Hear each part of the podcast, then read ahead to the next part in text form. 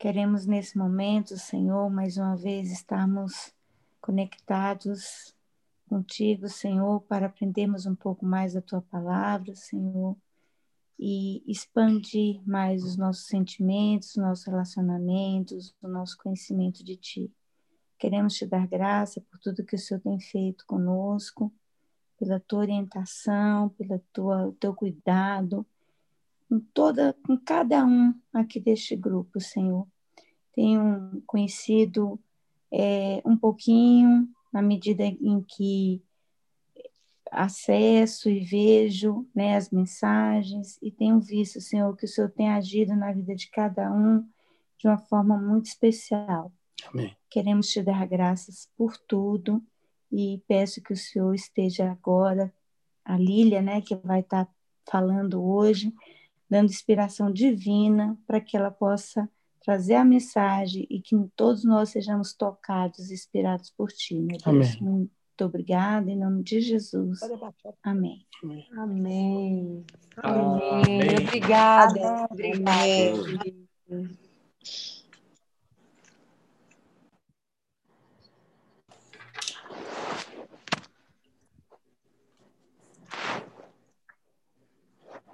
Bora, Lília.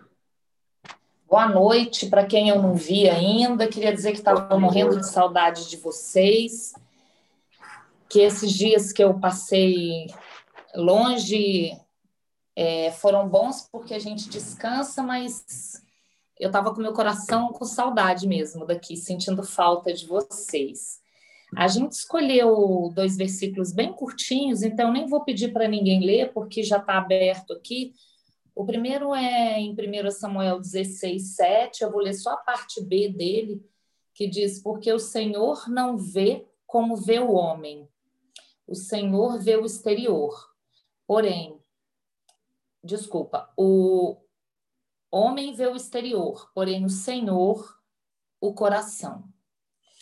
E Provérbios 15, 3 diz: Os olhos do Senhor estão em todo lugar, contemplando os bons e os maus.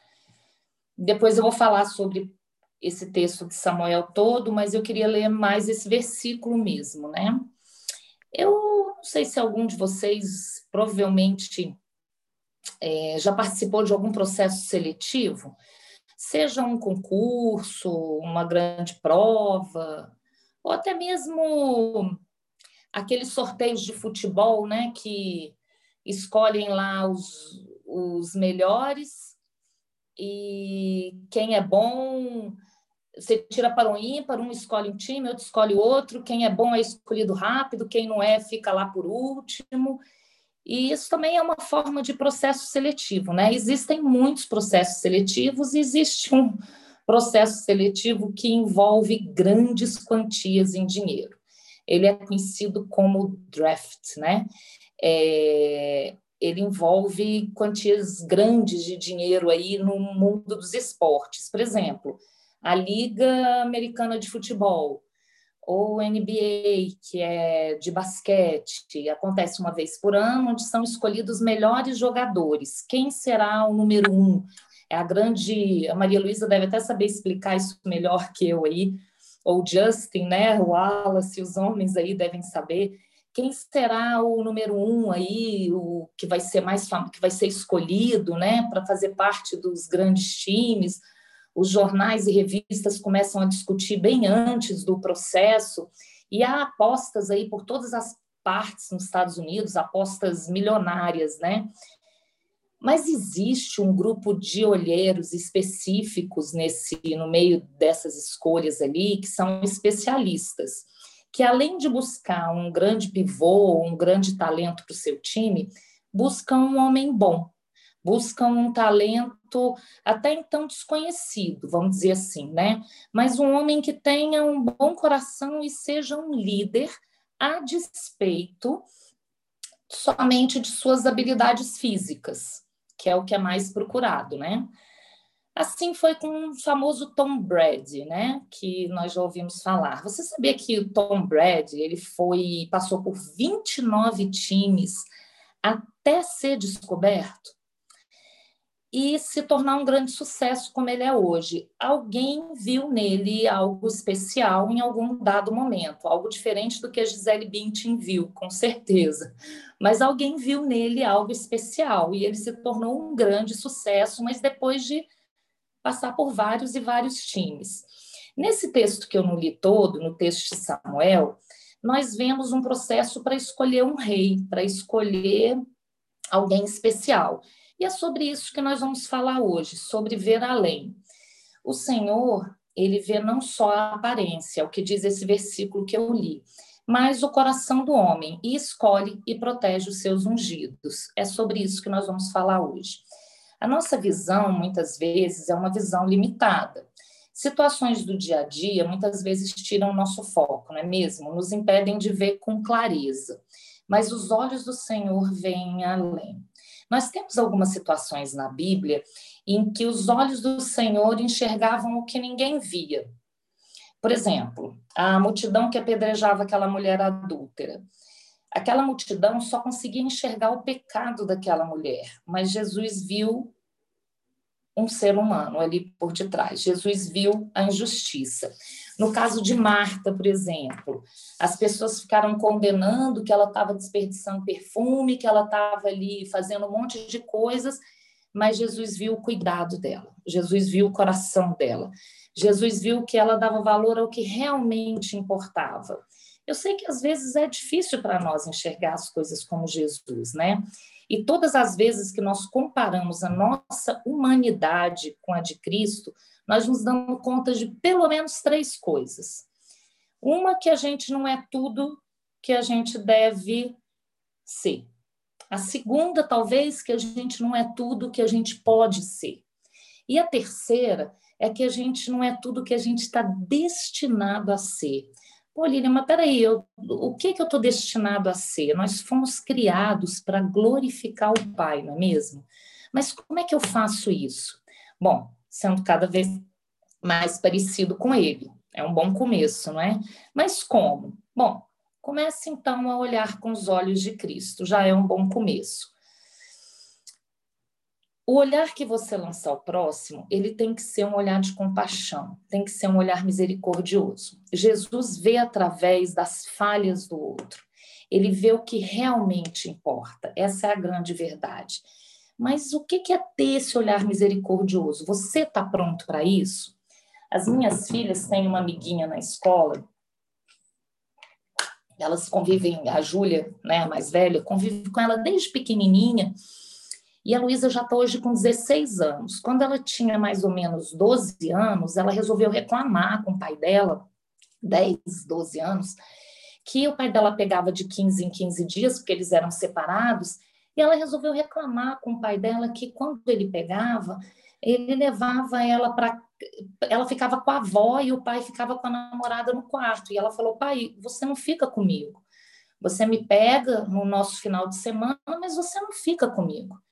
E o pai dela disse assim para ela: É, você está achando ruim? Tá bom, não te pego mais. E simplesmente ele nunca mais pegou a filha. Talvez porque, na verdade, é uma história triste, né? Mas ele realmente não quisesse ficar com ela. E essa amiga, ela dá muita alteração, assim, ela está sempre criando um problema, ela está sempre, né? E aí a Júlia, quando vem com alguma demanda, eu falo, Júlia, olha o olhar misericordioso pela Luísa. Ai, mãe, já vem você com essa história de olhar misericordioso. Falo, filha, você tem que olhar a Luísa com o olhar de Cristo. Você tem que olhar a Luísa com um olhar de compaixão, porque não ter o carinho de um pai deixa um buraco na vida e a Luísa está tentando de alguma forma preencher isso aí, ela está gritando por socorro. Então, a Júlia, ela é uma grande amiga da Luísa, ela está sempre do lado da Luísa, às vezes ela bufa, mas eu tentei passar para ela essa ideia. E, bom, lembre-se sempre que a falha do outro ela não pode ser maior do que o outro. Isso é uma coisa para a gente ter sempre na nossa cabeça. Você tem um ser humano muitas vezes gritando por socorro diante de você. E muitas vezes o nosso ego tapa a nossa visão. Eu só vejo a falha, eu só consigo ver aquilo que me incomoda no outro. Eu não percebo que existe uma razão para aquilo ali estar tá acontecendo, um porquê. Ninguém age de forma ruim à toa. Mas qual é o meu papel diante disso? Diante de um ser humano muitas vezes difícil? Bom, se eu quero ser mais parecido com Cristo, eu tenho que primeiro desenvolver um olhar bondoso, um olhar de misericórdia sobre o próximo. Só assim eu estarei pronto para dar outro um caminho de esperança. Porque se você olha para ele com um olhar de amor, você está apontando, ele vai parar para te ouvir e certamente você vai apontar um caminho para ele. Entenda que você só tem duas alternativas nesse caso.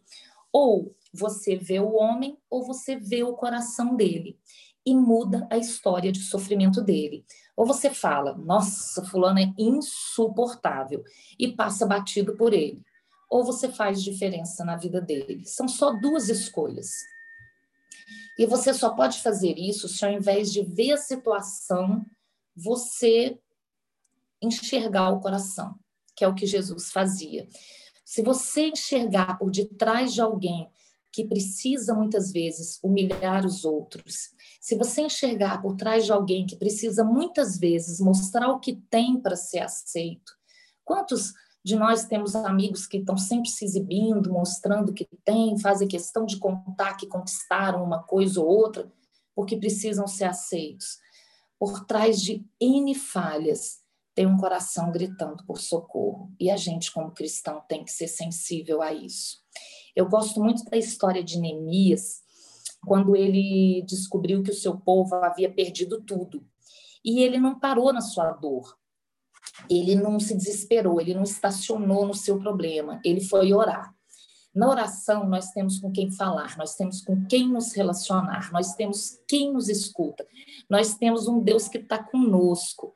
Isso aí, procurar Deus nesse momento, é trazer à memória o que nos pode dar esperança, nada mais bíblico do que isso.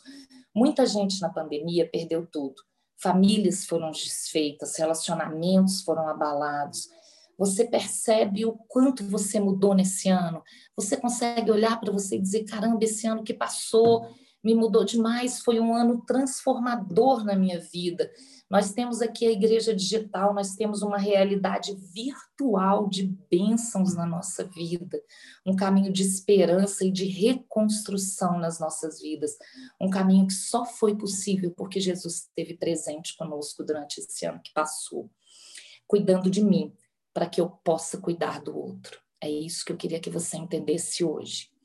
Sabemos muito pouco a respeito do ano que começou agora.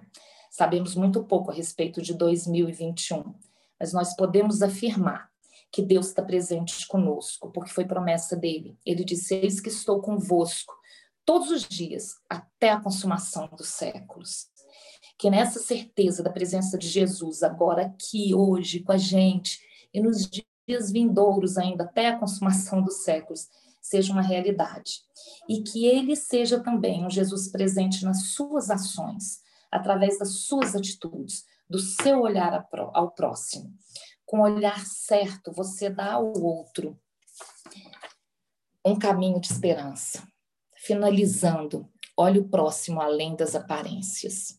Vocês já passaram por, por experiências diversas. Eu não sei quem aqui já teve a experiência de alguém vir se confessar, ou vir desabafar com você, ou vir contar algum problema, se aconselhar e receber crítica, ou você vê alguém fazendo isso, né?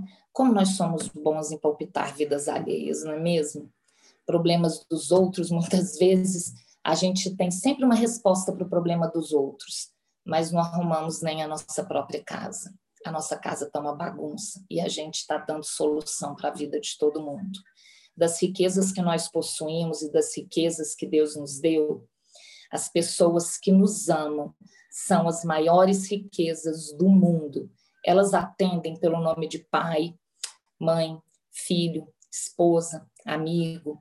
Como tem sido o seu olhar sobre essas pessoas? Um olhar que vê só as falhas, o exterior, Jesus era amigo de Lázaro e ele teve lá na hora que precisou. Às vezes nós só precisamos estar lá, não precisamos nem dizer nada, sem julgar, só esteja presente. não se omita. Jesus chamou Lázaro para fora, Jesus teve atitude. Muitas vezes nós precisaríamos ser duros com aqueles que nós amamos, mas nós temos que lançar, até nas verdades difíceis e duras, um olhar misericordioso. Porque só assim atingiremos o coração de quem amamos, com compaixão, com verdade, mas acima de tudo com amor. Quando eu dava aula é, que foi o começo da minha profissão, eu fiz isso no começo da minha carreira. É, eu dava aula e os meus alunos mais problemáticos, eles eram os mais carentes. Muitos não tinham atenção, tinham pais e mães ocupados demais para eles. E tudo que eles queriam, muitas vezes, era um abraço, um olhar de amor. Mas eles não sabiam pedir. Eles gritavam através do seu comportamento nem sempre ideal. Comece a pensar como você pode ser selecionado para fazer parte desse draft cristão, desse time, desse time que faz diferença. Se Deus olhar o nosso exterior, não sobra muito. Mas ele vê o nosso coração e nos conhece. E a boa notícia é que essa escolha não depende do que eu faça. É uma escolha graciosa, feita por Cristo, antes da fundação do mundo. Vamos honrar essa escolha, vamos. Vamos honrar essa escolha glorificando a Deus através das nossas atitudes. É a melhor forma de honrarmos essa escolha. É a melhor forma de honrarmos esse presente que Deus nos deu, nos, deu, nos escolhendo. A Bíblia nos chama a colocar. Essa frase que eu vou dizer agora não é minha, é de um pastor que eu gosto muito, que o Milton está me, Milton tá me devendo o Milson está me devendo ir no Rio de, e em São Paulo conhecer ele, porque ele é amigo dele. Essa frase ele disse: a Bíblia nos chama a colocar a mão sobre o peito de Jesus e a sentir o seu coração. Quando vemos Jesus atuar com os sofridos do seu tempo, nós vemos o coração de Cristo, nós vemos o seu coração. Quando vemos Jesus na cruz pedindo misericórdia aos que o açoitavam, nós vemos o seu coração. Quando vemos Jesus na mesma cruz, cuidando da sua mãe, nós vemos o seu coração. Que possamos ver o próximo como o Senhor vê. E que você saiba fazer parte desse time, desse draft que ele te escolheu para estar tá dentro. Então, jogue bem, jogue com coração, faça gols que te tornem parecidos com ele. Que você viva esse ano como um ano de recomeço de reconstrução na sua vida, mas também de mudança para aqueles que cruzarem o seu caminho.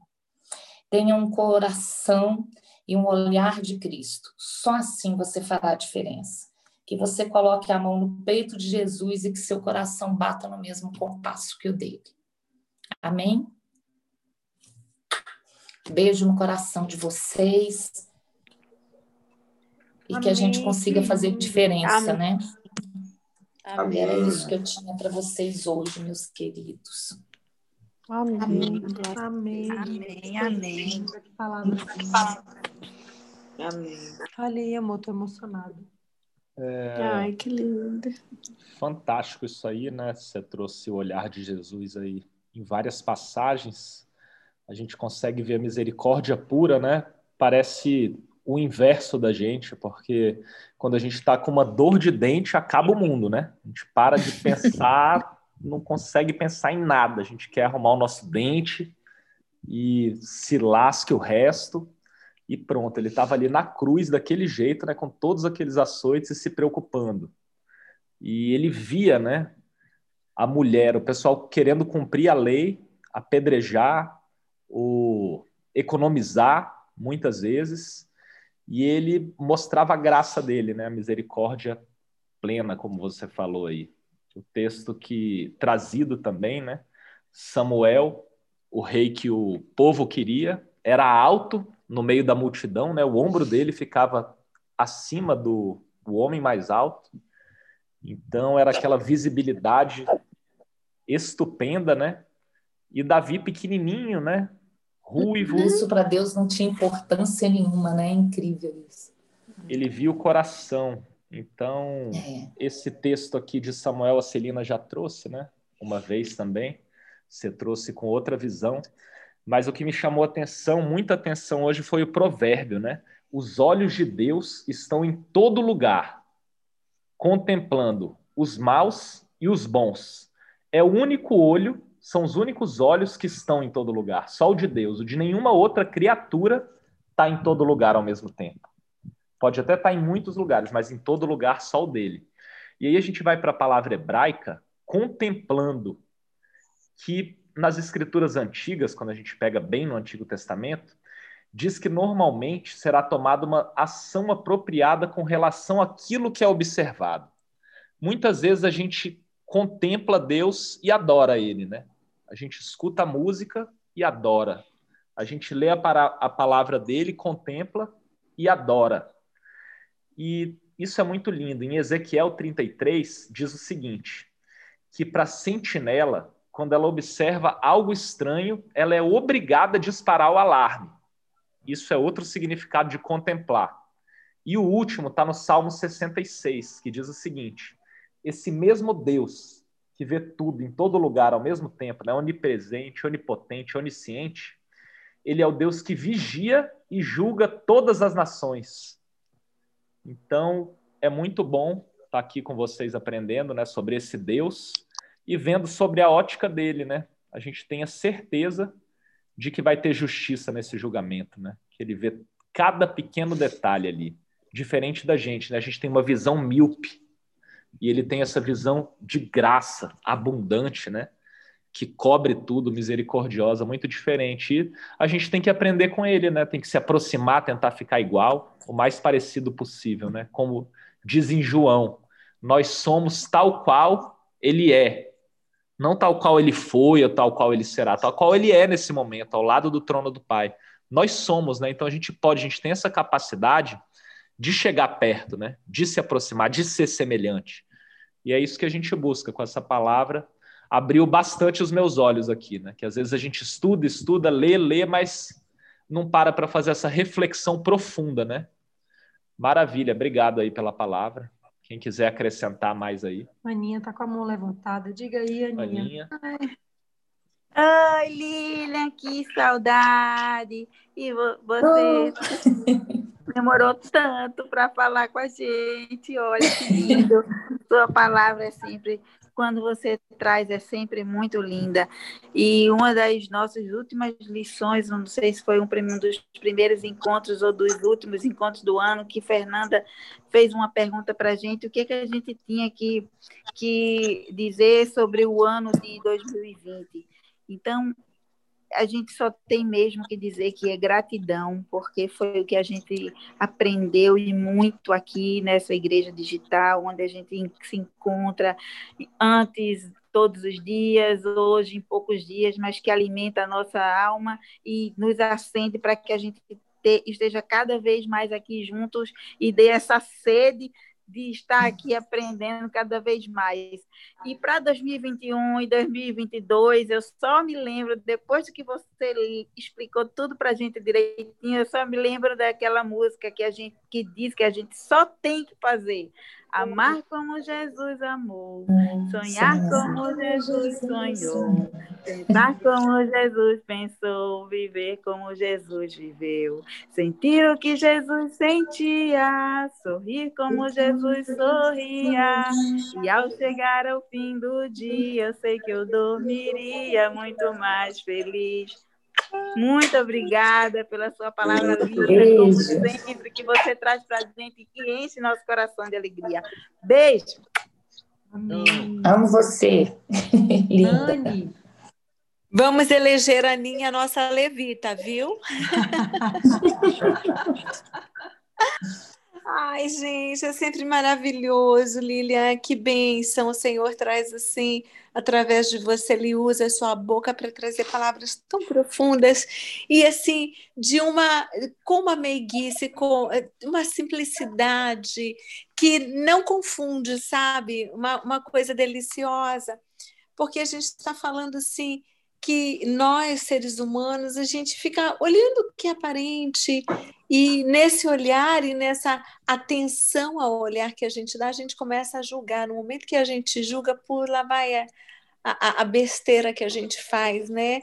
Então, mas quem, quem vê e quem pesa os corações é o Senhor.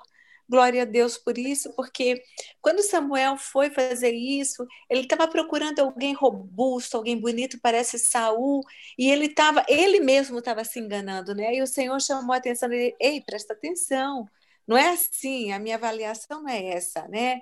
Eu não julgo a aparência, eu julgo o valor, o caráter, a integridade, a fidelidade. É isso que o Senhor ele julga da gente. Então, essa palavra ela cai nos nossos corações assim, de uma forma deliciosa, sem peso, como um bálsamo nas nossas vidas, né? no nosso coração. E isso é, é muito gostoso. E, e eu acho linda essa palavra, né? É, que o homem vê o que é aparente. Realmente, nós vemos o que é aparente quando a gente não está no Senhor, e até mesmo quando a gente está no Senhor. Hoje eu estava meditando, eu até falei com a Nanda hoje, e aí eu estava lendo Davi, na hora que ele fez aquela besteira, né, que ele foi mandar contar o povo, fazer um censo, né? Do povo, porque ele de repente ouviu a voz de Satanás, né, do diabo, e ele foi, foi fazer um censo no povo. Então isso é, foi uma meditação, é, foi meditação de hoje mesmo, né? E às vezes a gente cai é a vaidade de ser rei, é a vaidade, algum tipo de coisa no nosso coração.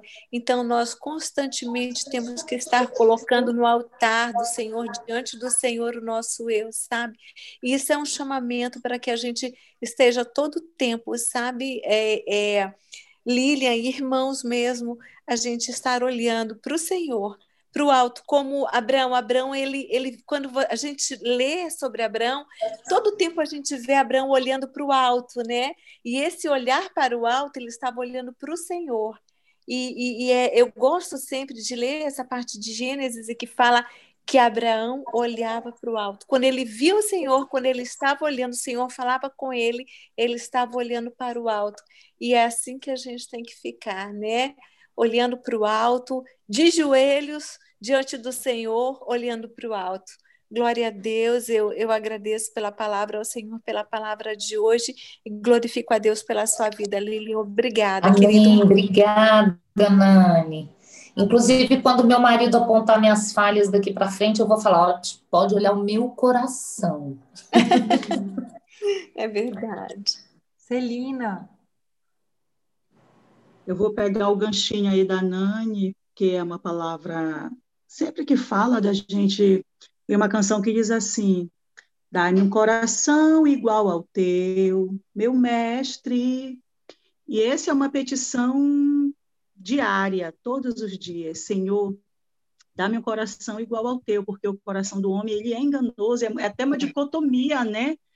A, a palavra, a mesma palavra que a Lilian trouxe com a abordagem de que o Senhor, quando chamou a atenção de Samuel, o profeta dele, o coração de Samuel estava enganando ele.